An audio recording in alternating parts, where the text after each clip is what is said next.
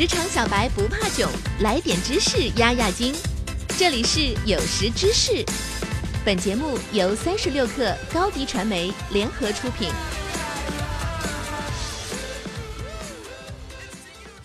本文来自微信公众号张良记。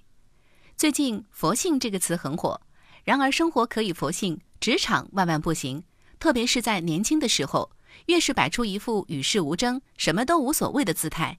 越不会有显著的成长。今天的节目就让我们来聊聊这个话题吧。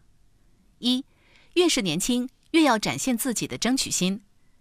想要在年轻的时候快速升职加薪，在心态上就要富有争取心，而不是与世无争。所谓争取心，就是我想要，并且会不断努力去得到，这才是年轻时最该有的心态。越早把这个心态展示出来，越能够避免不必要的麻烦。想要什么？就大胆地说出来，不要拐弯抹角，更不要让别人来猜。职场讲究的是效率，不是眉来眼去。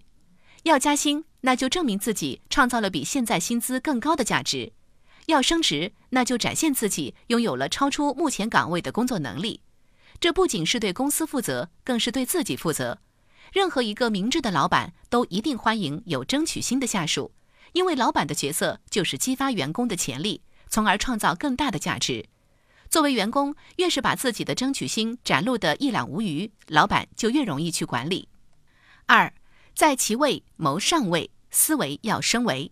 职场是一个由无数同心圆组成的，由中心向外围不断扩散的规则递增图谱。每一个圆圈代表一种规则，职位的规则是从执行到管理。大家一开始都是从基层岗位起，做着细枝末节的执行工作。然而，有的人能够从执行工作中发现问题，总结规律，提高效率，于是他们能往上做到管理岗位。想要不断突破自我局限，就要让自己的思维不断升维。在职位的规则里，抬头去琢磨项目的规则；在项目的规则里，尝试去研究公司的规则；在公司的规则里，努力去揣测行业的规则。这就叫在其位谋上位。只有首先提升了自己的认知高度。才能接着提升自己的行动精度，减少无用功。如果你是一个佛性员工，一切随缘，什么都无所谓，那么很可能会待在一种规则里不出来。当一天和尚撞一天钟，久而久之就会变成井底之蛙。等到幡然醒悟的时候，其他人已经普渡到了对岸。三，佛性是历经风雨之后的泰然，不是赶时髦的标签。毫不客气地说，以大多数在朋友圈里标榜自己佛性的人的资历，还远没有到能谈佛性的地步。这就好像许多人喜欢在朋友圈里说自己看破红尘一样。如果仅仅是谈过几个渣男，被劈过几次腿，喝醉过几次酒，这些经历尚显肤浅，远称不起看破二字。同样的，如果人生没有经历过大起大落，没有尝过从天堂坠入到地狱的滋味，论佛性都是妄谈。佛性建立在人生经历的广度和深度之上，它并不是别具一格的标签，也绝不是简单的与世无争。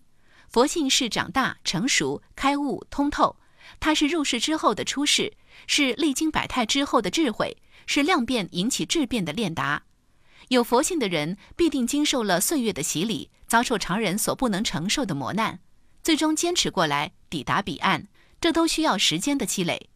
所以，面对佛性这个问题，我们有以下三种看法：一，越是年轻，越要展现自己的争取心；二，在其位谋上位，思维要升维；三，佛性是历经风雨之后的泰然，不是赶时髦的标签。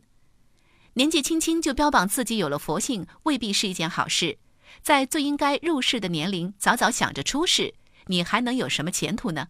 相反，在精力最旺盛、脑力最充沛的时候，不断用精力去填充自己，展现自己的争取心，像群狼一样去追逐目标，然后在过程中锻炼、反省、开悟，才是我们现在最应该做的。好了，本期节目就是这样，我们下期再见。下载三十六课 APP，收听新商业第一频道，给你精彩一百倍的商业科技内容。